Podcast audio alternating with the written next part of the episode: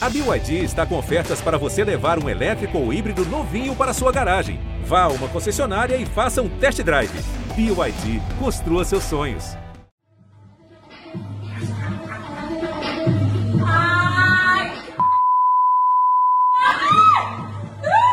No dia 20 de fevereiro de 2021, um vídeo bombou nas redes sociais. A Anitta gritava de dor fazendo uma tatuagem no tororó, como ela mesma define. No dia 30 de maio de 2022, era outro vídeo que estava bombando. O Gustavo Lima gravou um desabafo, enxugando o olho, dizendo que queria jogar toalha. Não é porque é uma prefeitura que eu vou deixar de cobrar o meu valor, né? Até porque eu tenho conta para pagar eu precisava, acima de tudo, desabafar com vocês e, e falar sobre todas essas percepções que eu estou sofrendo na minha vida pessoal, na minha vida, no meu trabalho, na minha vida profissional. A ligação entre esses dois vídeos é uma dessas coisas que só o Brasil pode proporcionar. Hoje, o Geão ouviu os desabafos dos artistas e a análise de especialistas para desvendar porque os shows sertanejos para prefeituras viraram um tema tão pop. E o que a gente pode tirar disso, além da treta? Eu sou a Gabi Sarmento. Eu sou o Rodrigo Ortega e esse é o G1 Ouviu, o podcast de música do G1. Oi, mas não é mais a minha notificação preferida. Já foi, mas não é mais a número um da minha vida. Na noite de 12 para 13 de maio, teve um festão lá em Sorriso, a capital nacional do agronegócio, no Mato Grosso. Era o aniversário da cidade que mais produz soja no Brasil. Quem estava no palco eram Zé Neto e Cristiano, uma das duplas que mais produzem hits no Brasil. O Zé Neto estava muito empolgado e resolveu fazer um discurso. Estamos aqui em Sorriso, Mato Grosso, um dos estados que sustentou o Brasil durante a pandemia Nós somos artistas que não dependemos de lei Rouanet. O nosso cachê tem que pagar o povo. A gente não precisa fazer tatuagem no toba para mostrar se a gente está bem ou não. A gente simplesmente vem aqui e canta. Que o Brasil inteiro canta com a gente. Então olha aqui, ó. Será que tá ruim? Claro que quando ele falou de tatuagem no toba, ele estava criticando assim de um jeito muito tosco a Anitta. E claro que se ele criticou a Anitta, no dia seguinte os fãs dela reagiram em massa. Eles ficaram o dia inteiro atacando o Zé Neto de todo jeito que podiam. Até que no dia seguinte apareceu um post de um colega nosso, o jornalista Demetrio Vecchioli. Ele notou que o Zé Neto se gabou de não depender da Lei Rouanet mas faz muito show bancado por prefeitura, inclusive a de Sorriso, que pagou 400 mil reais para eles. No fim das contas, assim como na Lei Rouanet, esses shows de prefeitura também são verba pública. Isso virou munição para os fãs da Anitta, mas foi tão compartilhado que acabou indo além desse grupo e dessa treta entre os dois. Porque não são só o Zé Neto e o Cristiano que fazem esses shows. Já lavei o meu carro, Está aí de camarote, eu bebendo gela, tomando será que esqueceu então? Esquece. Pedindo, prepara, vou dançar, presta atenção. É show de aniversário de cidade, de padroeira, de São João, de Réveillon, de festa do peão. Todo brasileiro já foi a um ou a vários shows desses. E com a volta dos eventos, esse mercado, claro, está bem aquecido, né? É, o problema é que, ao contrário da Lei Rouanet, o show de prefeitura não tem um sistema e nem critérios certos, geralmente. Enquanto a lei tem um processo muito longo para escolher os projetos que vão receber a verba pública, os shows municipais, em geral, são por escolha direta, sem licitação. Logo que começou a polêmica, o G1 foi buscar os cachês mais recentes de shows de prefeitura para ter uma noção desse valor, mas não foi fácil. É, pois é, o Brasil tem mais de 5.500 municípios, todas as prefeituras têm que divulgar seus contratos nos diários oficiais, mas cada uma faz de um jeito. Uns são até acessíveis online, se acha fácil, aparece em qualquer busca, e outros não. Mas a gente não desistiu. A gente pegou os artistas mais tocados em streaming e, através do CNPJ das empresas deles, buscou todos os contratos recentes com prefeituras rastreáveis na internet. Pois é, é importante dizer, não dá para dizer que são todos os cachês recentes, Exatamente. porque não existe um sistema que reúna tudo isso, uma coisa assim fácil de fiscalizar, o que é justamente a questão que a gente está colocando. Mas a gente conseguiu uma lista grande com os maiores cachês disponíveis de cada um. Nos últimos dois anos, o top 5 dos artistas com cachês mais altos, com contratos que estavam abertos na internet com o CNPJ deles, foi o seguinte. Não vou mais parar. Você vai aguentar. A própria Anitta ganhou 500 mil por um show em Parintins, no Amazonas. Recém-largado é assim. Perfil atualizado, legenda de salmo. Jorge e Matheus levaram 540 mil reais lá em Francisco Beltrão, no Paraná. Já doeu.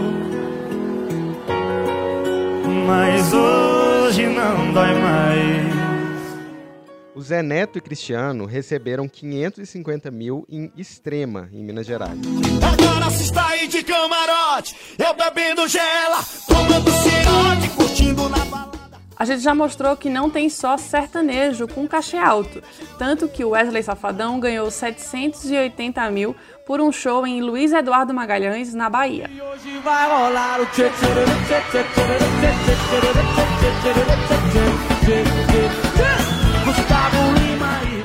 E o cachê mais alto de um contrato disponível na internet até então era do Gustavo Lima, em São Luís, cidade de 8 mil habitantes em Roraima. O show custou 800 mil, mas com a repercussão do caso iam aparecer outros cachê-tirerê-tchês ainda maiores. Além desse show em São Luís de Roraima, mais dois entraram na mira dos ministérios públicos estaduais. O Gustavo tinha um contrato de 1 milhão de reais para cantar em Magé, no Rio, e de 1,2 milhão para cantar em Conceição do Mato Dentro, em Minas Gerais. É, esse de Minas deu mais problema porque a cidade, além de ter só 17 mil habitantes, ou seja, cada um ia pagar uns 70 reais pelo show, e usar uma verba que só poderia ir para educação, saúde ou infraestrutura, ou seja, na prática era uma verba desviada. O prefeito acabou cancelando o show do Gustavo Lima e do Bruno Marrone, que ia custar 520 mil. É claro que ele estava sob pressão, né? Porque a uma altura dessa já estava bombando nas redes sociais a hashtag CPI do sertanejo. que a gente tem que dizer, não é uma CPI de verdade, mas a continuação daquele movimento que começou com a indignação do discurso do Zé Neto sobre a Anitta e não parou mais. E é engraçado que na mesma noite que o prefeito cancelou o show do Gustavo Lima, no dia 28 de maio, a Anitta publicou o tweet que vai entrar para a história. Abre aspas. E eu achando que estava só fazendo uma tatuagem no Tororó. É, e dois dias depois, o Gustavo Lima fez a tal live quase chorando. E de forma sincera, eu não compactuo com dinheiro público. Sou um cara que tem os meus impostos em dias, sobre show de, shows de prefeituras. Né? Acho- Acho que todos os artistas já, já fizeram show de prefeitura ou fazem show de prefeitura. Eu não compactuo com verba pública. Também é uma expressão que vai ficar para a história. Ela mostra uma confusão que a gente vai esclarecer aqui e agora. É, eu achei muito bom mesmo, Gabi. Eu não compacto com verba pública, vai ficar para a história mesmo. Porque parece que a expressão verba pública é o capeta. Pois é. Ele tem que fugir dela. E aí eu dei um passo atrás para a gente começar a conversa com o Miguel Jost. Ele é pesquisador de políticas públicas para a cultura e professor da PUC do Rio. Ele começou falando sobre essa demonização do investimento na cultura. Você deve ter um tio que vive denunciando a mamata e falando mal da tal da Lei Rouanet. Eu tenho. Mas que lei é essa? Fala aí, Miguel. A Lei Rouanet é uma lei de caráter liberal, de renúncia fiscal, que facilita que empresas privadas possam investir a cultura e o Estado entra eh, com a sua contribuição, descontando alguns impostos dessas empresas. Né? Eh, as pessoas acreditam que é um dinheiro que está no cofre do, do Tesouro Nacional e que o governo vai lá e pega e distribui para os artistas do seu gosto. Isso não funciona assim. Né? Existem uma série de procedimentos, existem uma série de eh, mecanismos de controle né, para entender se aquele produtor cultural, se aquele artista tem condições de executar o projeto, se ele vai cumprir todas as contrapartidas né, sociais e, e outros tipos de contrapartida que o projeto exige. Né?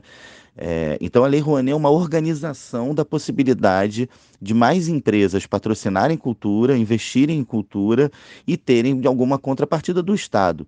Né? É, não é um dinheiro que o Estado pega do Tesouro Nacional e distribui aos artistas de forma como bem entende.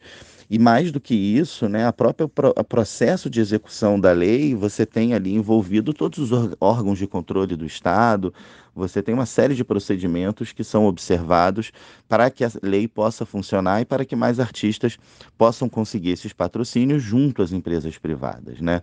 Então, assim, é, esse grupo que ataca a Lei Rouanet, ele também se aproveita do desconhecimento das pessoas sobre isso, né?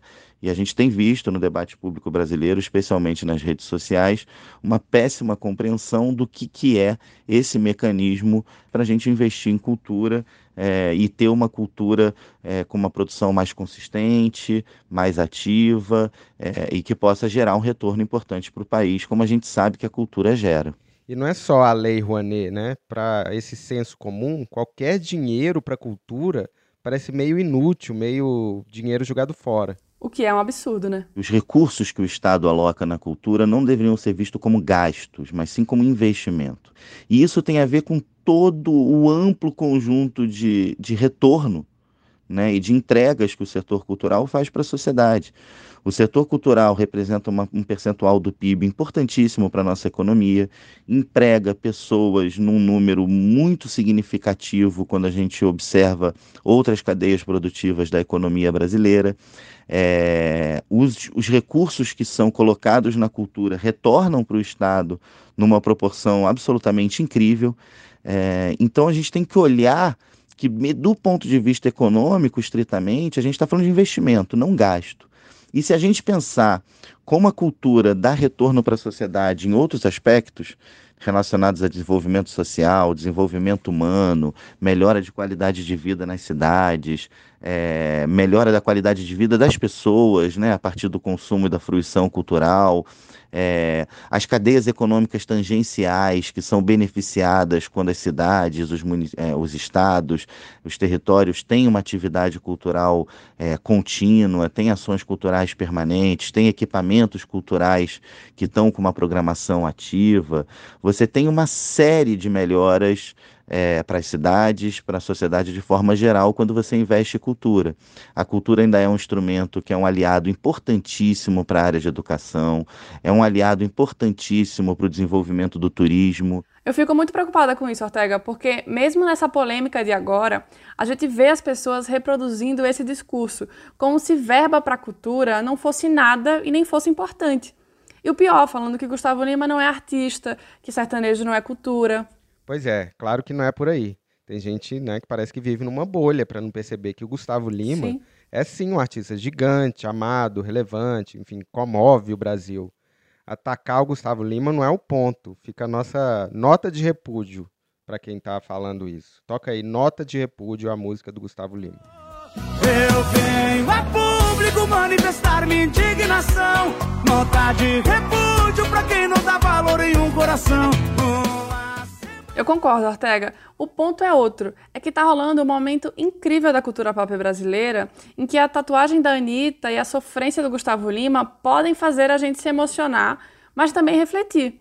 O Miguel até se empolgou para explicar. O que a gente está vendo nas últimas semanas no debate público brasileiro, né, a partir dessa exposição desses cachês milionários que são pagos para alguns artistas da música é, pelas prefeituras que organizam festas e shows, é um, um, um, momento muito, assim, é um exemplo muito importante, talvez até paradigmático, para a gente falar da importância é, de que os gastos com cultura sejam feitos a partir de investimento, é, a partir de leis e a partir de procedimentos que tenham controle do Estado e dos órgãos de controle que o Estado dispõe para é, é, qualificar o uso dos seus recursos, né? Porque a gente vê, por exemplo, né, se a gente pegar só a Lei Rouanet, a Lei Rouanet exige do produtor cultural, do artista, uma série de procedimentos, uma série de cuidados, uma série de prestação de contas que são importantíssimas para você entender a boa utilização do recurso. Enquanto uma prefeitura, é, um município que pega um determinado dinheiro né, do seu caixa e coloca para aquele artista, isso passa, é, é, isso acontece simplesmente pelo, pela, pela vontade, pelo desejo do gestor. Né? O gestor resolve, eu quero dar um dinheiro para esse artista, vou dar. Então, assim, a sociedade não tem como nem cobrar, nem é, é, é, acompanhar da onde está vindo esse dinheiro, da onde vieram esses recursos, por que, que eles estão sendo gastos com aquele show e não com outro tipo de atividade, que poderia até ser cultural, de investimento é, na produção cultural do território, né? mas também poderia ser usada, né, como a gente está vendo, em temas absolutamente fundamentais, como educação, como saúde. Então, na verdade, o que a gente está vendo é um descontrole no gasto das prefeituras com essas festas relacionados à cultura. Então, assim, havia né, toda uma acusação de que a Lei Rouanet era algo similar a isso. Não é, enquanto esse dinheiro que tem sido utilizado para pagar esses cachês é, a sociedade não tem como fiscalizar, acompanhar é, e entender por que, que eles estão sendo utilizados e de que formas eles estão sendo utilizados. Então, acho que assim, a explosão disso no debate público aponta uma enorme contradição, né? porque a gente está vendo artistas que faziam críticas absolutamente é, é, equivocadas à Lei Rouanet e, lá no, no e por outro lado, estavam ganhando esses cachês injustificáveis é, e sem nenhum tipo de controle, sem nenhum tipo de fiscalização fiscalização nem da sociedade, nem de outros órgãos públicos, né? E assim, é um momento importante para a gente falar da estruturação de políticas culturais. Né? As cidades têm direito de organizar sua festa, de comemorar o aniversário da cidade, é, de comemorar uma data importante. Evidentemente, podem trazer artistas é, de expressivos, né, com, com forte apelo popular para isso, mas é importante a gente saber por quê, de que forma, né, com que tipo de. É, é, é uma licitação? É simplesmente o artista que o prefeito quer trazer? Né? Como isso acontece? Né? Então a gente tem um momento importante para falar: ó, vamos ter políticas de cultura que possam apoiar é, a indústria, inclusive do entretenimento, né, no interior, nessas pequenas cidades, mas a coisa tem que ser feita com respeito ao dinheiro público e com a possibilidade de que a sociedade possa cobrar e fiscalizar né, os seus dirigentes políticos, os seus prefeitos, governadores, deputados, vereadores, etc. Né? A gente sempre recomenda nossos próprios episódios aqui, fica fazendo autopropaganda, mas hoje a gente vai recomendar o episódio 41 do podcast O Assunto, da nossa colega Renata Lopretti sobre o K-pop. Os sul-coreanos fizeram investimentos bilionários na cultura e tiveram retornos muito mais bilionários ainda, ou seja, valeu a pena, eles dominaram o mundo com o BTS e os seus amigos ali. Sim, esse é um belíssimo e ótimo exemplo. E é importante dizer aqui que esses shows de prefeitura não são crimes. Pelo contrário, o artigo 25 da Lei das Licitações permite que as prefeituras contratem um artista consagrado sem que seja feita uma licitação. É, muito bem, puxamos a Constituição aqui no João Ouviu. Pois Esses é. contratos eles estão sujeitos a controles de órgãos como os tribunais de contas e o Ministério Público como está acontecendo agora, depois dessa polêmica toda. A gente vai recomendar outro episódio do nosso podcast irmão, o assunto, o de número 690, sobre o desmonte da Lei Rouanet. Ele explica como o governo Bolsonaro prometeu e está cumprindo a tarefa de desmontar essas políticas culturais. Por exemplo, ele ampliou o aval para projetos religiosos e prometeu até verba para conteúdo pró-arma ali no meio, diluindo tudo. Por outro lado, ele diminuiu o cachê para artistas solo na lei para apenas 3 mil reais, ou seja, 400 vezes menos do que o Gustavo Lima receberia em Conceição do Mato Dentro. O Miguel fez um comentário que me fez pensar muito, olhando a situação mais de longe, sobre a divisão que esses ataques, não só à Lei Rouanet, mas a cultura como um todo, promovem é, um grupo específico né, da extrema-direita brasileira, né, com interesses políticos muito evidentes, começou nos últimos anos uma sucessão de ataques. Né? A gente viu invasão de museus, a gente viu perseguição a artistas, a gente viu um conjunto né, de violências e ataques à nossa produção cultural. E a gente tem que olhar isso de um ponto de vista mais amplo, porque a cultura brasileira, historicamente, ela foi um espaço, um território onde os brasileiros sempre se encontraram Sempre foi um motivo de orgulho, né? criou um sentido de pertencimento no Brasil, de comunidade. A gente se identifica com a nossa cultura, a gente se vê na nossa cultura. É, e a nossa música popular, a nossa dramaturgia, nossas artes cênicas, o nosso cinema, nossas artes plásticas, a nossa literatura, sempre foram é, elementos de expressão da nossa identidade que os brasileiros sempre tiveram é, é, justa, um, um sentido positivo né, de olhar para a nossa cultura e perceber ela como algo extremamente valioso. Então, o que, que isso significa? Né? Quando a gente vê a cultura sendo atacada, é algo similar aos ataques que a gente vê outras instituições brasileiras e outros setores sofrendo também desse mesmo grupo, porque são justamente coisas que unem os brasileiros né? É, que aproximam os brasileiros, né? que o brasileiro é, é, é, lida com a diferença, lida com a alteridade, né? lida com o outro, lida com a experiência de vida do outro a partir da cultura, a partir das expressões culturais. Né? E o que a gente observa hoje é que tem um grupo político no Brasil que quer rachar o país, né? que quer deixar o país cada vez mais nesse sentido de conflito, né? uma, um, um, é uma política bélica. Né? Então, a cultura, que é esse espaço de aproximação, de formação, de um sentido de comunidade, de pertencimento, ela passa a ser atacada justamente por isso que ela representa. Né? Algo que é de todos os brasileiros e que aproxima todos os brasileiros. Né? Ortega, quando ele falou em divisão, eu me lembrei do discurso do Zé Neto no show seguinte ao de Sorriso, lá em Dourados, no Mato Grosso do Sul. Os fãs estavam xingando a Anitta e ele respondeu isso aqui. Gente, não preciso.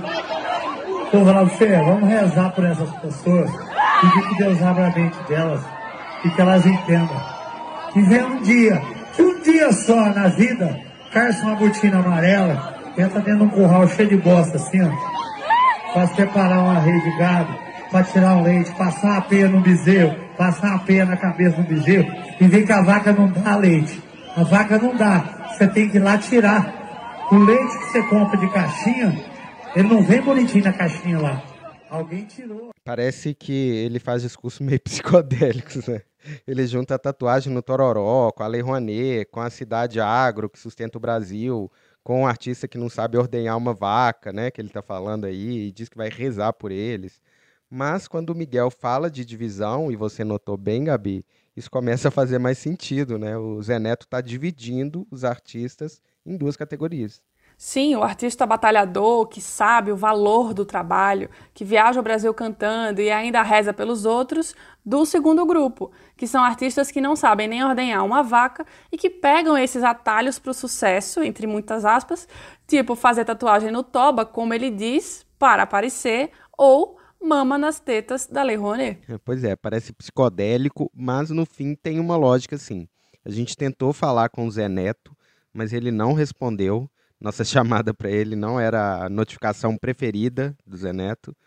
E não dá para deixar também de citar que no dia 21 de maio, já com essa polêmica instaurada, o Gustavo Lima chamou para introduzir o show dele em Brasília um locutor chamado Cuiabano, e ele fez, assim como o Zé Neto, um discurso que é 100% de divisão para um estádio lotado, e o tom é bem diferente do Gustavo triste uns dias depois. E a gente tem que conquistar essa porra! Porque o Brasil é nosso, porra! É o Brasil do trabalho, é o Brasil da conquista, é o Brasil de Deus, pátria e família. Aqui é terra de gente abençoada por Deus. O maior país da América Latina. E aqui é a capital de tudo, né? Mas eu quero dizer que são vocês que são os donos dessa pátria amada Brasil. E o show sertanejo, o que, que o sertanejo tinha ou tem de melhor? Nós temos aquilo que o brasileiro gosta, que é a simplicidade, que é o jeito de conversar, é que de tomar uma, levantar cedo, dormir tarde, acordar, pedir bênção pro pai e pra mamãe.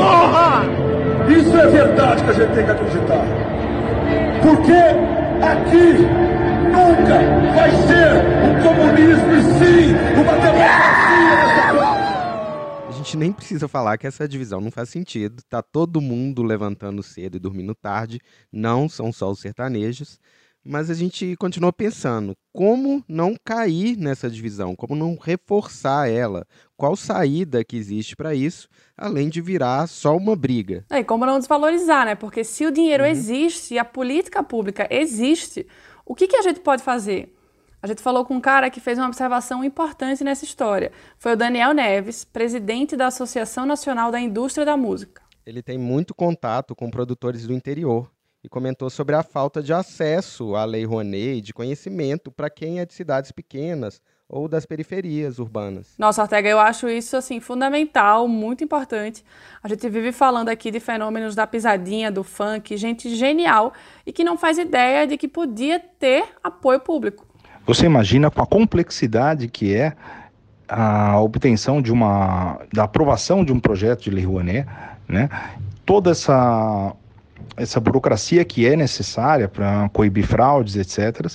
Se o povo brasileiro de uma maneira majoritária consegue fazer, é claro que não. E desafortunadamente, né? E eu não estou aqui desabonando ninguém, eu estou falando a realidade. Uh, nós temos, por outro lado, as prefeituras com a plena capacidade de irrigar o seu sistema cultural com verbas de planos municipais de cultura, né, ou semelhantes, para que esse valor chegue nos artistas, nos artistas, nos fazedores de cultura, de todo todo o perfil que o município deseja. Isso seria a solução perfeita. Agora é lamentável que provavelmente, né, de acordo com a última investigação que foi feita pela Secretaria Especial de Cultura, em torno de 15 a 16% dos municípios tem uma Secretaria de Cultura. Existem alguma uma outra porcentagem que possui secretarias mistas, né? É, mas que mesmo assim você imagina se a grande preocupação é de fato a cultura ou o entretenimento.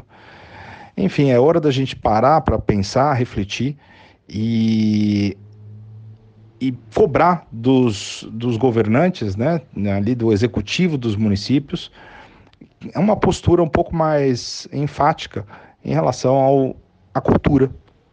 Como tratar a cultura de cada município desse país.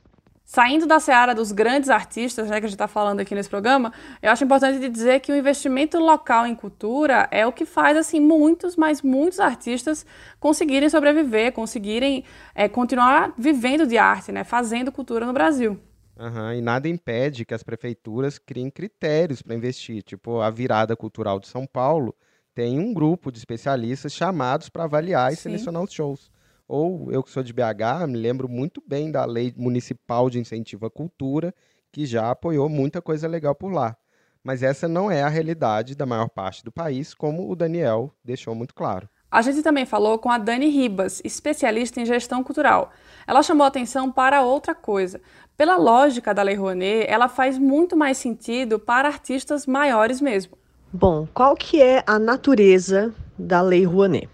Né? Ela é uma lei de incentivo fiscal, ou seja, é um incentivo à cultura indireto, em que o governo abre mão de impostos que ele tem a receber das empresas e essas empresas investem esse imposto que é devido em projetos culturais. Então a empresa, né, pela natureza desse recurso, ela acaba selecionando projetos que tenham duas características principais. Uma primeira é que o projeto cultural tem uma identidade artística cultural que tem a ver com a empresa, né? Porque afinal de contas precisa ter é, relação entre aquilo que o artista diz e o que a empresa está querendo dizer para o seu público. E principalmente a empresa seleciona projetos e artistas que tenham apelo de público, que já sejam grandes de público, né? Que tenham um, um, um diálogo com o público consumidor dessa empresa, para que então a empresa possa realizar o seu marketing cultural por meio desse projeto cultural. Né? Então é por isso que, por sua natureza, é, as empresas que usam da Lei Rouanet, elas não vão selecionar projetos pequenos e desconhecidos, né? A não ser que tenha muito a ver com o marketing que ela quer fazer, mas em geral são selecionados projetos que já têm um grande público. Né? Por quê? Porque a natureza desse, dessa política não é fazer uma política de descentralização, ou fazer uma política de democratização do acesso, né? ou fazer um financiamento a fundo perdido para projetos que não tenham apelo de público. Não, isso é a função do Estado. A função da empresa é apoiar a cultura indiretamente para fazer o seu marketing cultural. Demais. Se o Brasil não estivesse de cabeça para baixo, a Lei Rouanet seria uma ótima ferramenta para dar um turbo no sucesso do Gustavo Lima, da Anitta e de outros grandes artistas populares. E os incentivos diretos iam ajudar a achar os próximos ídolos da pisadinha, do sertanejo, do funk, do brega, do rock, do carimbó, do samba, enfim, de vários gêneros no Brasil. Pois é, eu acho que infelizmente está pedindo demais, Gabi. Utópico? É, o Brasil de cabeça para cima é, é, um sonho, assim. Mas eu terminei perguntando para o Miguel que caminho que ele via para isso, e ele lembrou do exemplo da nova lei Aldir Blanc, que levaria essas verbas para os municípios de um jeito muito mais racional. A gente sabe que historicamente, né, a produção cultural brasileira, ela se concentra, né, em algumas capitais. Isso não é uma especificidade brasileira, isso acontece no mundo, né?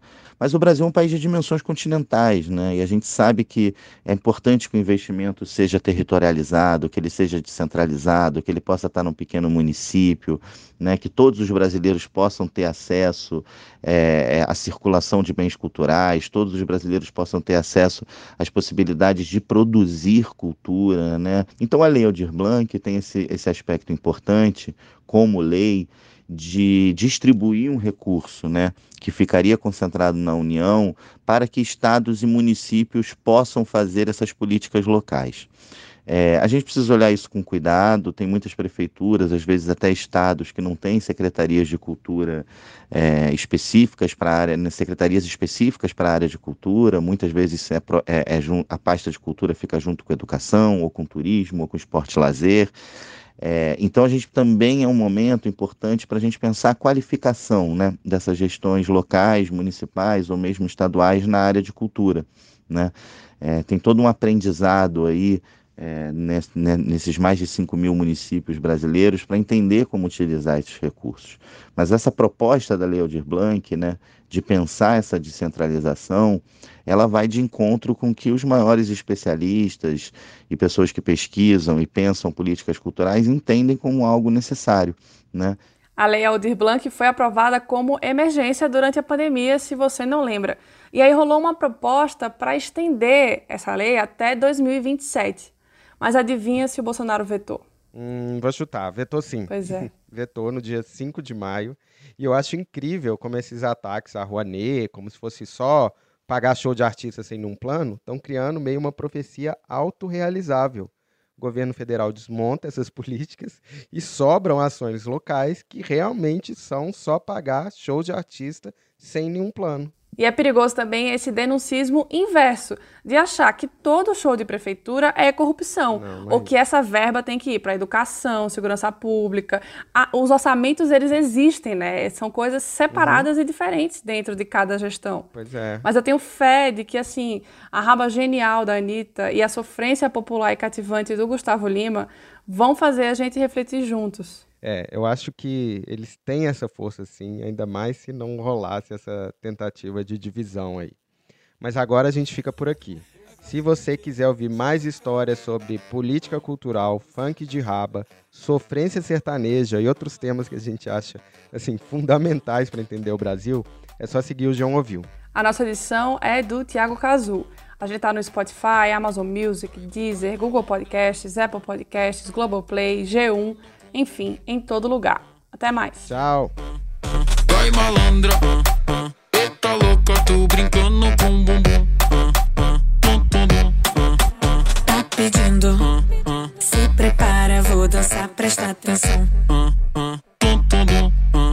Cê aguenta, se te olhar, descer, quicar até o chão. Fala brincando,